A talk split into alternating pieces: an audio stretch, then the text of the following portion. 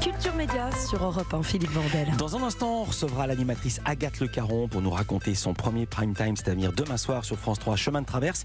Mais d'abord, c'est l'heure des télescopages de Bruno Donnet. Bonjour Bruno. Bonjour Philippe. Tous les jours, Bruno, vous observez ici la fabrique médiatique. Et ce matin, vous êtes posé une question très intéressante.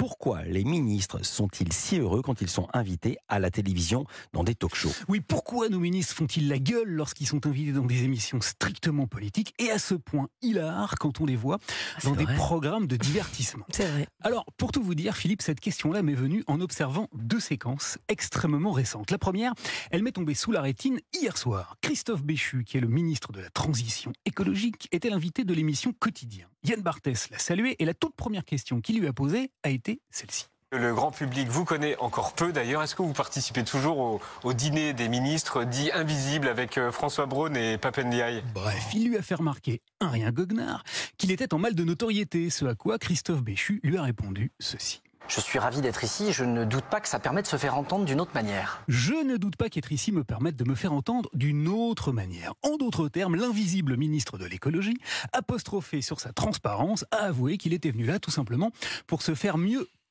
Il a pris une vanne en pleine poire d'entrée de jeu, il y a répondu, mais à aucun moment, qui que ce soit ne lui a fait remarquer que s'il était à ce point méconnu, c'était peut-être parce que son action politique était totalement nulle. Un échange équilibré donc, pour tout le monde, gagnant-gagnant, en un mot, confortable. Bien. Et la deuxième séquence maintenant, eh bien, je l'ai découverte samedi soir. Cette fois-ci, c'est le ministre de l'économie Bruno Le Maire qui était l'invité de l'émission Quelle époque? Sur France 2. Christophe de Chavannes, goguenard lui aussi, a commencé par lire un passage érotique de son dernier roman. Elle gémit. Je fis glisser son maillot et la pénétrai doucement. Elle gémit encore. Je la pénétrai plus profondément. Oh là là. Le public a souri et puis De Chavannes a enchaîné avec un autre extrait nettement plus hard. Attention, éloignez les enfants du poste. Et elle demandait sur un ton innocent Quand est-ce que tu m'encules? Et, et Cette fois, le public a carrément éclaté de rire et l'humoriste Mathieu Madénian s'est bien foutu de la gueule du ministre en le renvoyant à cette chère inflation. Eh Bruno, le prix des pâtes, ça quand même. Non, mais on s'attend on s'attend à T'es pas en train de nous enculer Bruno Le Maire a ri, lui aussi, puis il a répondu non pas sur ses problèmes de slip, mais sur le prix des nouilles.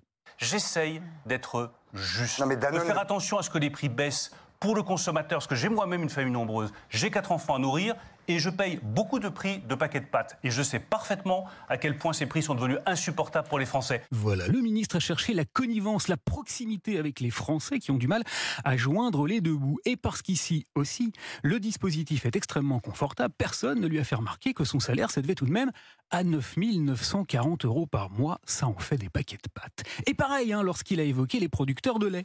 Mais je ne veux pas qu'au bout du compte, ce soit le petit producteur de lait qui trinque parce qu'on lui aurait serré le kiki et on l'aurait empêché de vivre comme Pardonnez-moi, Christophe de Chavannes lui a fait remarquer rapidement qu'ils étaient en difficulté. Pardonnez-moi, c'est le cas. Bruno Le Maire, c'est le cas. Je ne veux pas que le producteur. on le sait. C'est le cas. Non, je crois- enfin, Ils sont étranglés. Mais pour autant, personne sur le plateau n'a contredit le ministre de l'économie lorsqu'il a enchaîné avec cette énorme ineptie.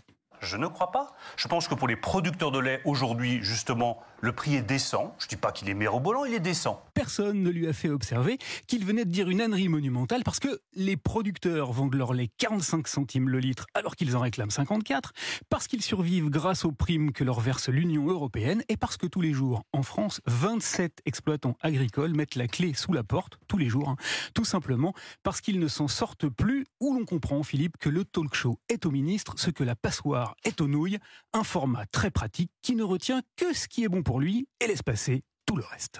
Merci beaucoup, Bruno Donnet. À demain. À demain.